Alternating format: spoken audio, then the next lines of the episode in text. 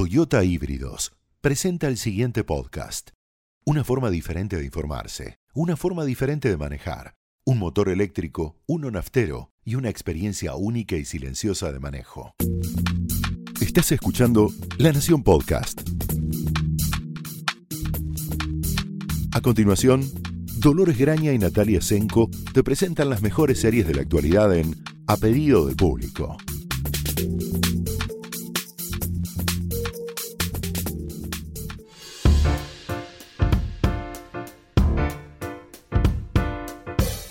Bienvenidos a un nuevo episodio de A pedido del público. Soy Dolores Graña, Yo soy Natalia Tresenco y hoy tenemos una invitada. una invitada muy especial, Connie Bertolini, editora de Cultura del diario. Hola, Connie. Aplausos. Hola, ¿qué tal?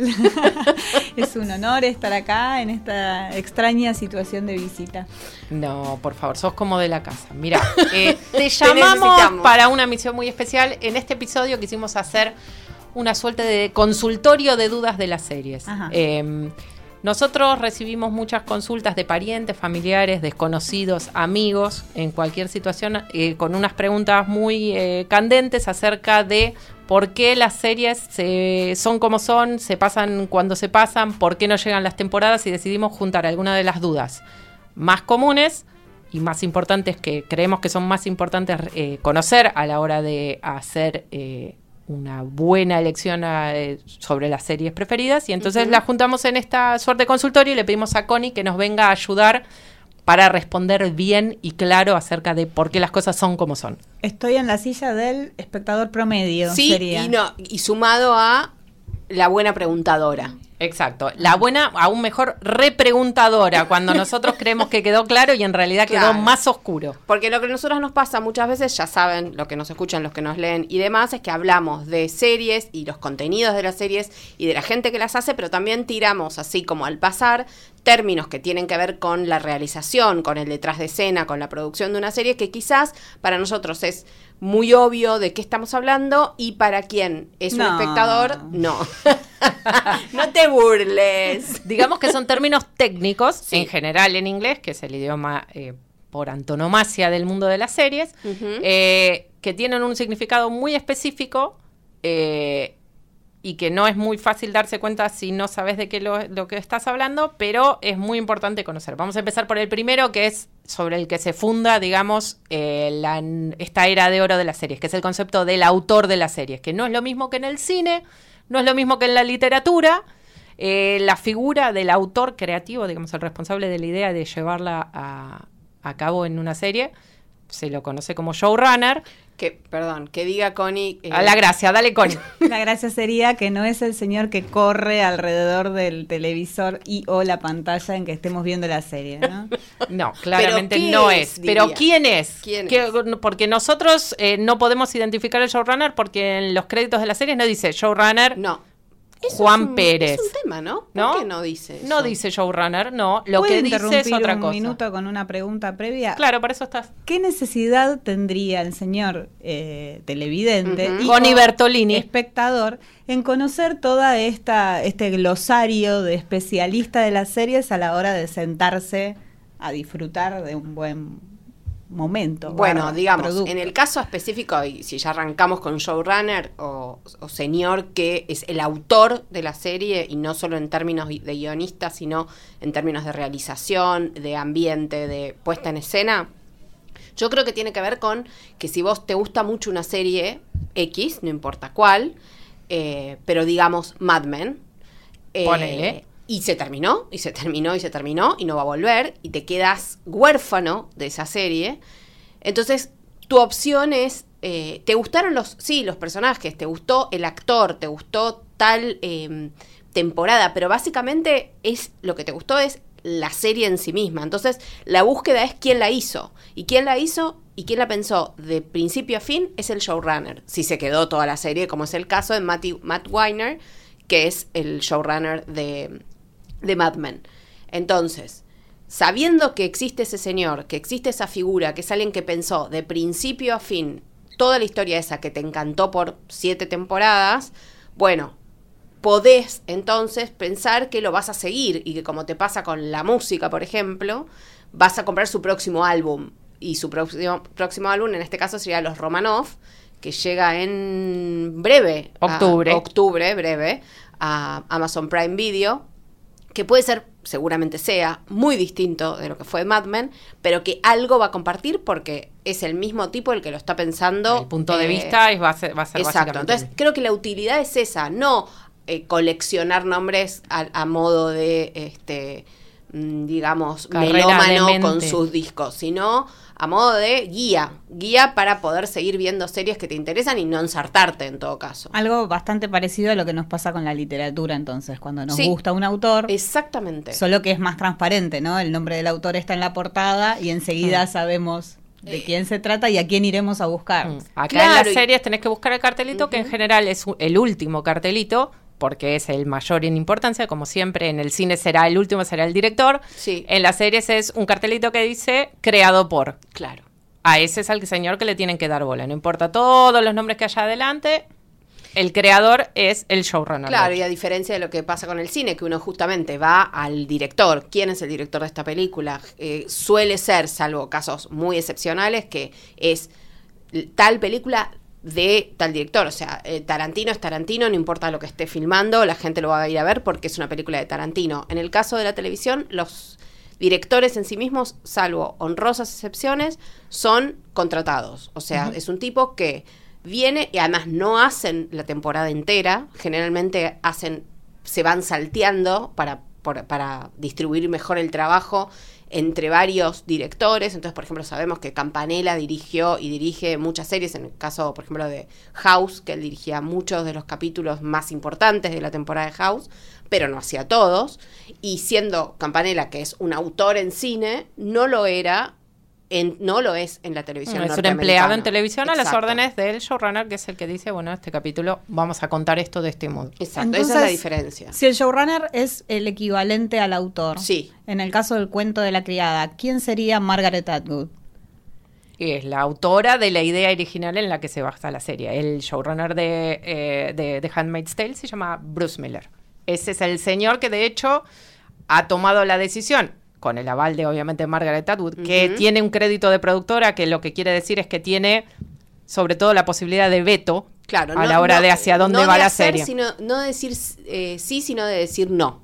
Que es lo que muchos autores, eh, digamos, literarios, tienen cuando aceptan que su obra sea adaptada a la televisión. En el algunos casos al cine también.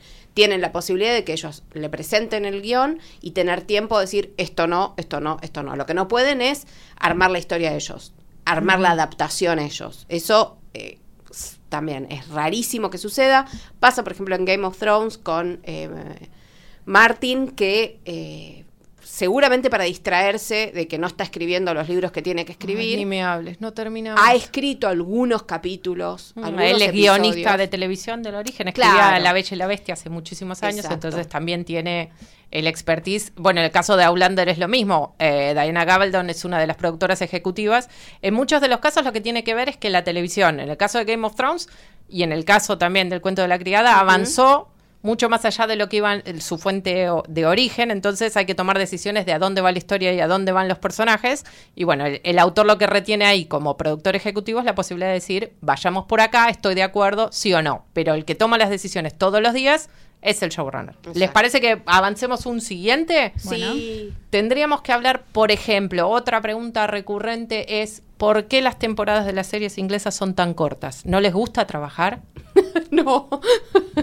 Trabajan igual que la serie, que yo creo, eh, si alguien ve las series británicas se da cuenta que no es trabajo lo que falta. En todo caso, No. a los fanáticos lo que les falta es querer más porque muchos, no todos, pero muchos estamos acostumbrados a las temporadas largas de la televisión norteamericana De aire. de aire. La tradicional, la amamos. Las series que empezamos a consumir eh, en la infancia, básicamente, que eran series que, porque se daban en aire, tienen un mínimo de 25 capítulos, con un objetivo claro, que es, eh, bueno, primero llenar el año eh, de ficción en un, un canal de aire. Entonces, que comienza en el otoño y termina en la primavera, cuando son reemplazadas, o eran reemplazadas por las series de verano, que en Exacto. general siempre eran más livianitas o más o experimentales. lo especiales, o repeticiones. En muchos casos repetían. Ajá.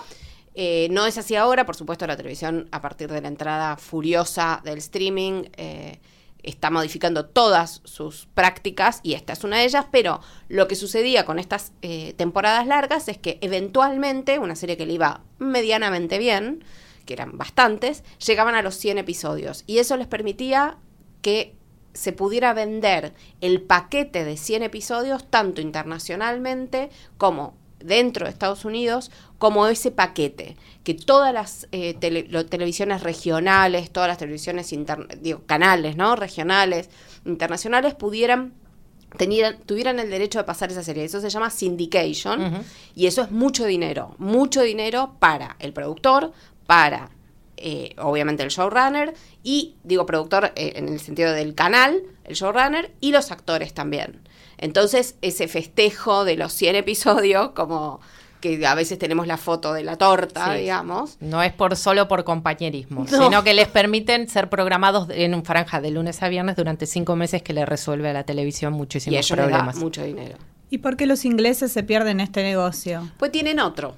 Tienen otros negocios. La- le- los programas británicos, las series británicas tienen, hay varias razones por las que tienen, suelen tener seis u ocho episodios. La primera es que si vos programás ocho series de seis episodios, te suma un total de 48 semanas en ese calendario, lo que restándole las dos semanas de Navidad y las dos semanas de las Pascuas, que se programa otra cosa, llenó el año calendario. Sí. Cerramos esa franja. Además que los ingleses tienen, y lo sabemos bien, con muchas de sus series, el especial de Navidad. el especial de Navidad, es un- como Downton, en fin, casi todas las series lo y que tienen. es sí. prácticamente una película y te llena una o dos noches. Y Ajá. que tanto nos gusta, pero no vamos a hablar. No, Es después otro no. capítulo. Ya hablaremos de Downton Te en- vamos a con invitar. detenimiento y te vamos a invitar, Connie. Bien.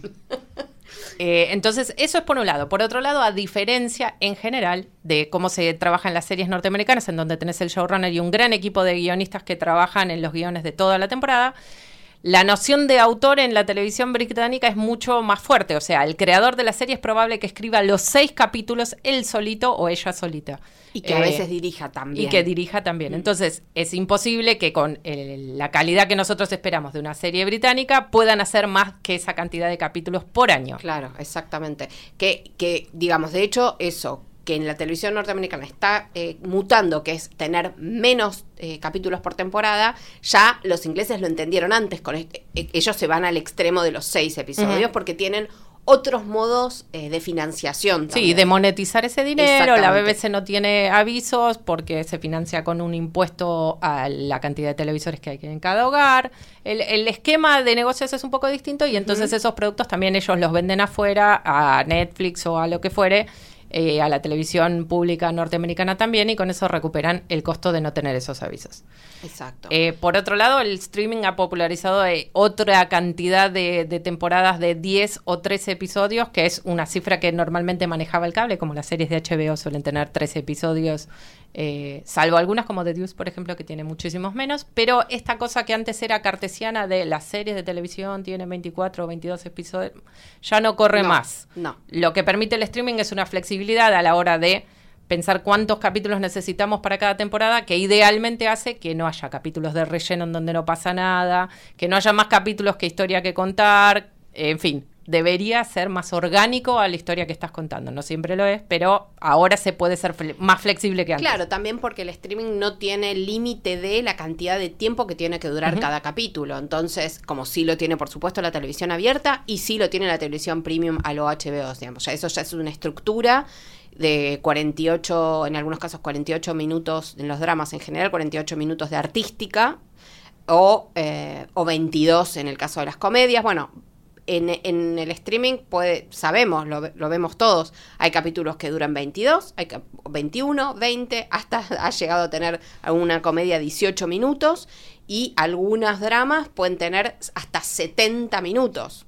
Y bueno, eh, es, eso es la flexi- flexibilización que está existiendo, la flexibilidad que da el streaming, que también pasa con otro tema que nos preguntan mucho, mucho, mucho, que es por qué tal serie que yo sé que ya tiene una temporada más y Netflix la tiene, no tiene esa última temporada. ¿Por qué? Ajá, ahora tenemos que hablar de algo que, otro término muy técnico, pero que impacta claramente en la ansiedad del espectador promedio, que es la ventana de La exhibición. ventanita del amor. Eh, Ustedes vieron que, por ejemplo, hay series, acá tendríamos que descorrer una cortina para una verdad de Netflix que no es tan verdad como Sí. propone Netflix, que es no todas las series originales de Netflix son originales de Netflix. Claro, Lamentamos Netflix, pero- revelarles. Mm. En muchos casos son eh, series en las que Netflix tiene una participación en la producción, en otros casos son adquisiciones, en las que tiene los derechos ex- exclusivos para ciertos territorios como el nuestro. Sí. Entonces, por ejemplo, ¿por qué House of Cards está completa el día que se estrena y, por ejemplo, em, Y nunca se va a ir de Netflix. nunca se va a ir de Netflix? Porque esa sí es una serie original de Netflix con, La toda- primera. con todas las palabras. Y series como, por ejemplo, em, Vikings. O Vikings, bueno, Vikings no es de, no es de, no es de Netflix, pero El cuento de la criada. Oh, el cuento de la criada, ese es el, ese es el claro, el peor esperando. caso. Un año calendario esperando desde la primera a la segunda temporada, ya la primera temporada con un año de retraso de sí. estreno. Bueno, La vimos ganar todos los premios, o sea, vimos cómo pensaba la segunda temporada y recién ahí Nos empezó, visitó a claro, Margaret Atwood y todavía no habíamos visto la Nos serie. habló de qué iba a hacer y todavía no. Bueno, tratamiento para la ansiedad. Eh, n- no hay un tratamiento legal para esa ansiedad, porque lo que ocurre es lo siguiente. Eh, en nuestro país la estrenó Paramount. Paramount es un canal del cable básico que la pasa en su versión doblada al castellano. También está la opción de verla por Flow. eh, toda la temporada completa con subtítulos, pero ¿qué ocurre? Para que Flow y Paramount lleguen a tener los derechos sobre esta serie, tuvieron que pasar dos ventanas completas de exhibición, lo que totaliza un año calendario. Exacto. ¿Qué Esto, quieres decir? Otra vez es la televisión tradicional que está cambiando, pero las ventanas son de seis meses. Exacto. Primero tiene los derechos el señor que la- o señora que lo produce. En este caso es Hulu, una plataforma streaming que no existe fuera de Estados Unidos y Japón. Entonces ellos tienen los seis primeros meses de monopolio sobre ese material. Después se vende a otras plataformas, como por ejemplo HBO España, que compró la serie y la vio casi cuando, casi con unas semanas de diferencia en Estados Unidos. Y una vez que esa ventana se agota, le toca a el streaming, en el caso de Netflix, eh, o el cable básico, en el caso de Paramount, como nos ocurrió a nosotros, y vuelve a pasar otra vez, da toda la vuelta, y un año calendario después nos llega la segunda temporada, cuando ya hace bastante tiempo que terminó en Estados Está Unidos. claro que estamos hablando también de todas eh, formas legales de ver los programas y también está claro que eh, la mayoría, el que es fanático de series y tiene acceso a una buena computadora y una buena conexión a internet, probablemente no quiera y no, y no, no espere. Eh, no pueda. No pueda, no pueda esperar No estas ventanas. Señor juez, señor que- juez, no pude aguantar. Eso no le pasa desapercibido a quienes lo producen, a quienes son los dueños de los programas y han empezado a achicar ventanas. Antes no nos sucedía, como sí nos sucede ahora, que productos, por ejemplo, de Fox, de todas las... eh, de todas las posibilidades de canales de Fox, nos lleguen un día después. El tiempo que le llega el subtitulado, o en otros casos, bueno, HBO sigue manteniendo ahora, en una época era impensable, que ellos Impensable. emitieran day and date, o sea, al mismo tiempo que su emisión original en Estados Unidos. Exacto. De hecho, ahora casi todas las series de HBO se ven en simultáneo con Estados Unidos, The Deuce, Sharp Objects, Cosa todos los grandes, bueno, Game of Thrones, obviamente. que sí, que es la, Eso la- es un triunfo el contra la... estandarte. O sea, en ese sentido, la piratería logró lo que los canales Bueno. legales no lograron y dijeron, Exacto. bueno, ¿Vieron que era buena? claro, Es que- muchachos, es que eh, bueno, de era hecho, hora de no ponerse es, al no día. es casualidad que Game of Thrones lleva por lo menos cinco años siendo el- la serie más pirateada. Entonces, Desde, desde su estreno, así es. De- tiene el- la corona es la corona del pirata la tiene desde su entonces está claro que HBO, si le da la espalda a eso, vuelve a perder. Ya bastante eh, cascoteado está con Netflix eh, y Amazon Prime que le viene, eh, viene creciendo, lento pero seguro. Entonces, no le queda otra que ponerse a tiro con los modos de consumo actuales. Y los modos Exacto. de consumo actuales es, yo lo quiero ver cuando el programa está, no cuando el canal decide que yo lo tengo que ver. Que es básicamente la demolición de la ventana, digamos. Claro, sí, la que- ventana digamos que se va cascoteando hasta que finalmente entendemos que va a desaparecer en su forma actual. También por eso, por las ventanas de distribución, ocurre las series que Netflix tiene los derechos, pero se ven al día siguiente que en Estados Unidos, como Better Call Saul, en su momento Twin Peaks, en fin, todas las adquisiciones que ellos tienen, que nosotros vemos cada, es el cartelito que dice cada, Cada semana, semana. un capítulo nuevo, es porque no es un original de Netflix, por más que diga eso en Sí, la pantalla, sí, sino que Netflix tiene los derechos para nuestro territorio. Exactamente. ¿Les parece que pasemos a otro tema complejo? Otro tema. Sí. Em, podemos hablar de la forma en que las series encuentran la manera de presentarnos otra serie que deberíamos ver dentro de la propia serie. Bueno, espera, la complicaste demasiado. Sí, ¿no? ¿El término cuál sería? El término sería backdoor pilot, que quiere decir algo así como un piloto de una serie de televisión, que ahora les vamos a explicar lo que es un piloto, que está escondido y tiene como una puertita por la cual entra una nueva serie que quieren que veamos. Digo- Podemos llamar a un arquitecto. Sí, de la ventana a la puerta. ¿no? Claro, es como la puerta trampa. ¿no? Claro, la puerta oculta. La, yo digo eh, que una serie que te entra por la ventana, me van a criticar, ya lo sé, no me importa. Pero es esto es para el quien sigue una serie muy fanáticamente o muy religiosamente, si querés, y se da cuenta que hay un capítulo que está un poco raro, que de repente Hay mucha gente nueva. mucha ¿Por gente qué nueva. tanta bola le damos a gente que vino de otro lugar? personajes que son además actores muy conocidos haciendo personajes que de repente tienen mucha importancia en ese episodio y no es la estructura normal del episodio que vos estás acostumbrado a ver. Pasa mucho con La Ley y el Orden. Ajá, todas, la- todas las, estas grandes naves nodrizas que contienen a 400 series que dura cada una 13 temporadas y son una máquina de facturar.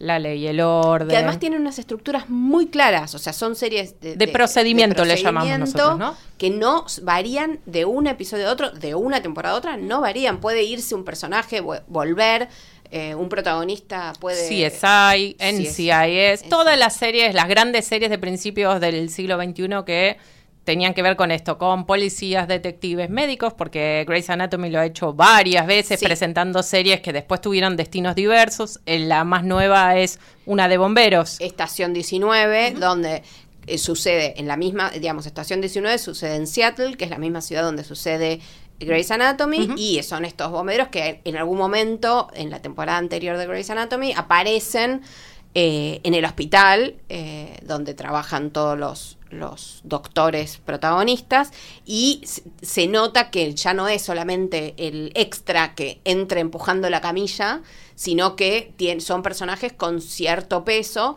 y que es porque unos meses después tienen su propia serie. Sí, es una forma de intentar presentarlo y a ver si... Y eh, conectarlo con ese mundo que es tan exitoso, digamos, Claro. que formen parte de ese universo. Pasa en La Ley y el Orden también. Pasó, hay unos casos raros, por ejemplo, bueno, nosotros nos acordamos del caso de Gilmore Girls, donde eh, yo creo que fue la tercera temporada, eh, un personaje que- muy popular como era el de Jess, que hace Milo Ventimiglia, que ahora es uno de los protagonistas de Is Us, que era el novio de Rory, eh, Alexis Bledel, que está en el cuento de la criada. criada. Todo tiene que ver con todo. La televisión es un pañuelo. Exacto. Que de repente era la parejita más eh, querida de la serie y de repente él se va. Él la trataba mal igual. Ya sé, no vamos a entrar en eso hoy. Hoy no. Inte- pe- hoy no, pero intempestivamente el muchacho se va a encontrar a su madre que lo había, perdón, a su padre que lo había abandonado, que no tenía mucho, mucha relación o casi ninguna y que casualmente vivía en Los Ángeles, específicamente en Venice Beach. Y entonces había todo un capítulo de Gilmore Girls que no aparecía nadie salvo un llamado telefónico, creo, de Luke, que es el tío de Jess, y Jess se pasaba todo el capítulo tratando de reconectar con su padre eh, en Venice Beach. Esto era la idea de Amy Sherman, Paladino y de Warner, que eran los dueños de los derechos de La Gilmore showrunner Girls, de Gilmore Girls. Exacto. Conectando con algo que contamos recién. de hacer otra serie en el mismo universo de Gilmore Girls, pero que transcurriera en Venice Beach. ¿Qué pasó? Hicieron este piloto, lo metieron en medio de la temporada, así de canuto, como quien diría, y después se les ocurrió hacer los números. Y los números daban que filmar, grabar una serie en ese momento, estamos hablando hace más de 10 años, en Venice Beach, o sea, en exteriores, con todo lo, lo Sí, la que madre de. Jess era Shelley Fenn de, de Twin Peaks. Era la madrastra. Era la madrastra, tenés razón. Bueno, de Twin Peaks es poco decir porque apareció cinco minutos. Todavía nos estamos preguntando qué le ¿Qué pasó, pasó? en Twin Peaks. En fin, bueno. Y se dieron cuenta que no daban los números, que no había forma, que ya Gilmore Girls estaba tambaleando, que encima dividir la producción y ponerle plata a algo que salía carísimo y que no sabíamos cómo iba a funcionar. Y entonces ese backdoor pilot, como dijimos, terminó en un capítulo especial de Gilmore Girls y Claro. nunca se transformó en serie. Sí pasó con los CSI, sí pasó Sí, la- pero eso ya es como, no, no puede fallar. O sea, le- en- hay muchos tipos de capítulos muy especiales en las series, que es otra categoría que seguramente más adelante vamos a desgranar. En este caso son muy particulares porque van a ver lo que dicen a ti, eh, actores muy conocidos apareciendo de la nada, presentándose en general, hola, soy el doctor, el bombero, el comisario, que Sí, sí, ¿por qué un- se presenta así? Porque Claro. necesitamos establecer quién es ese personaje. Otro que los hace muy bien y que tiene también una especie de galaxia de series en el aire es Greg Berlanti, el showrunner de Sí. todas las series de DC Comics en la televisión. De hecho, ahora en esos... eh, esos eventos crossover, que es otro tipo de capítulo muy especial que ya explicaremos. bueno, en donde... Cuando en- dos series se encuentran en una esquina y, se ponen a charlar. se- y cruzan y le dice, permiso, paso yo. No, mentira. Es cuando una, hay una historia que comparten todas las series y en las cuales se mezclan todos los personajes de todas esas series. En este caso son todas de superhéroes de DC. Eh, entonces, por ejemplo, todos los años las series de Greg Berlanti que se ven en Warner, pero sus temporadas previas por la ventana de exhibición pueden verse en Netflix. Todo tiene que ver con todo. Ven Exacto. eh, Supergirl, eh, Legends of Tomorrow, The. Flash, Arrow, tienen una gran historia que recorre las cuatro series y en este caso van a presentar la historia para una quinta serie que es Batwoman, que va a tener... Batichica, pero no, no, no, no, no, no es no es Batichica, es otro personaje, no? muchachos, nos No van a caer, es es. un tema delicado, no metamos la pata. Otro- Sigamos. otro episodio. Sigamos adelante. eh, que lo va a ser interpretado por Ruby, Ruby Rose, Rose. la actriz de Orange is the New Black. Va a ser eh, este año la serie de Greg- las series de Greg Berlanti van a tener su primera heroína transgénero y también van a tener la presentación de este personaje que es abiertamente gay. Eh, entonces van a usar este evento crossover que les explicaba lo que era para presentar a este personaje que si todo va bien y gusta, tendrá el año que viene su propia serie. Es una manera, es como la muestra. Te dejo esto a ver si te interesa. Bueno, si funcionó, adelante. Exacto. Después hay otras formas, por ejemplo, el- eh, creo que es un término que usamos mucho, tal vez sea más conocido que, que estos otros que estamos diciendo, que es el spin-off. Ajá. Eh, ¿Qué es el spin-off, Nati? Es, el spin-off Connie, ¿qué es el spin-off? Explícame vos. No, Que no, ya sabes, favor, ya no, sabes, no, no. esta la sí lo sabe, no es tan sí complejo. Sí. Sí, lo escuché. Bueno, porque se usa también mucho en cine. Eh, Te iba a decir, ahí están todo el tiempo tratando de separar los tantos, pero acá es bastante parecido. en este ¿no? sentido, se parece bastante, digamos. Spin-off es cuando un personaje de una serie gana su propia serie, básicamente. O sea, es así, es lo suficientemente importante, Independiente. independiente, tiene, hay una historia para contar, entonces se gana su propia serie. No siempre, no siempre es exitoso este intento. De hecho, la mayoría de las veces dura una temporada y ahí fallece. Eh, yo tengo en la cabeza uno muy exitoso, que es el caso de Cheers y Frasier. Son dos, ya sé, antiguallas absolutas, No, pero, son dos series muy exitosas, las dos muy exitosas por separado. Es infrecuente que eso ocurra. Dos, de, estamos hablando de dos series de aire de Estados Unidos, dos series que fueron por mu- que existieron por muchísimas temporadas, de muchísimas maneras eh, diferentes, se fueron, digamos, como toda serie que está muchos años en el aire, va mutando, Mm. pero que ocurría que, bueno, Cheers, que era la historia de los parroquianos de un bar, eh, finalmente terminaba con un, un- un elenco de personajes tan interesante que uno, que no estaba desde el principio, que es este eh, psiquiatra que era. Fraser Crane, eh, era tan interesante como personaje eh, que Elsie Grammer lo interpretaba de una manera muy, muy interesante también, muy, digamos, yo casi diría excepcional, porque encajaba en un grupo que ya estaba muy armado y que no hacía ruido. Y se ganó su serie, se ganó su serie y eso implicaba eh, que este hombre volvía a su ciudad natal, que era Seattle, que re- se reconectaba con eh, su familia, su hermano, su padre, y que se transformaba en un psiquiatra de esos que tienen eh, programas de televisión, eh, de, de radio, perdón. Como un consultorio un sentimental, consultorio ¿no? sentimental. Y entonces tenía su propia serie que se llamaba Frasier y que estuvo, ya no me acuerdo cuántas Muchas. temporadas en el aire, pero que además hoy parece imposible pensar eso, pero que era la que más Emmy ganaba, la que tenía todo el rating, todos los premios, todo el reconocimiento y por supuesto que pasó los 100 capítulos y por supuesto que es una de las Sí, que, que más se vendió. probablemente siguen viviendo del éxito de Frasier hasta el día de hoy. Probablemente. Bueno, el show de Meryl Tyler Moore tuvo varias series que fueron desprendimiento de esa serie en particular, que fue muy, eh, muy llamativa por un montón de cuestiones que tienen que ver con la re- las reivindicaciones de género y demás. Eh, otros casos de los spin-offs, un caso ex- exitosísimo, al menos en términos artísticos, eh, es eh, The Good Wife y The Good Fight. Que. The Good Fight lo que hace es continuar la historia de uno de los personajes centrales de la serie original, El que mejor. es el, el mejor, que es el de Christine Baranski. Yo podría postularles que así como eh, The Good Wife es una serie muy muy buena y a mí cada día que pasa me parece mejor, The Good Fight que lo que hizo fue relanzar un canal que si bien que era el canal que lo pasaba que pasaba The Good, eh, The Good Wife eh, sacó un servicio de streaming y decidieron hacer este desprendimiento un poco para ver cómo funcionaba y traer gente. Al no estar en la televisión abierta logró liberarse de un montón de cosas de convenciones del género y es bastante más arrojado que el original los actores son geniales las historias son bastante más delirantes es mucho más política que lo que era lo que podía permitirse ser en la televisión abierta Sí, también porque coincidió con el con la asunción de Donald Trump. Claro, y- la y primera hizo- escena trata básicamente de eso, de el personaje principal miran- mirando la elección y diciendo qué hicimos. Estamos fritos, básicamente. Pero sí, bueno, y esa tenemos la ventaja justamente como es de un servicio de streaming de Estados Unidos, que la tenemos disponible no, no con la rapidez que nos gustaría Segunda tenerla. ventana de exhibición. Tenemos segunda vent- eh, ventana de exhibición, o sea, los seis meses, en Amazon Prime Video.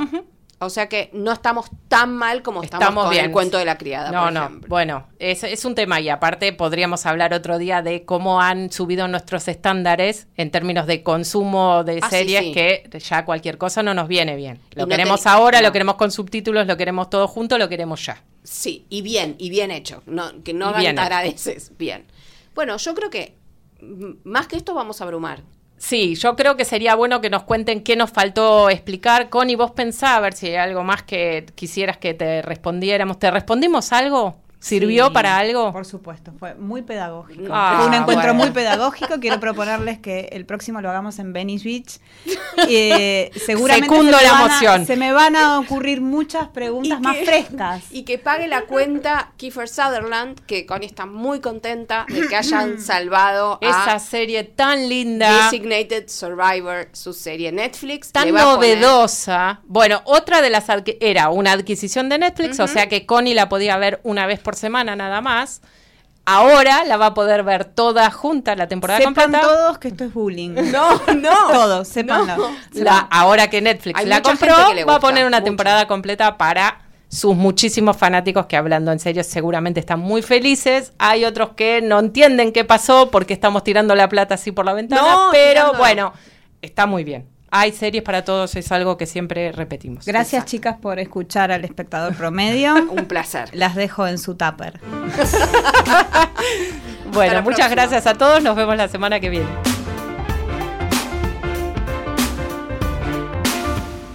Esto fue A Pedido del Público, un podcast exclusivo de La Nación. Escucha todos los programas de La Nación Podcast en www.lanacion.com.ar. Suscríbete para no perderte ningún episodio.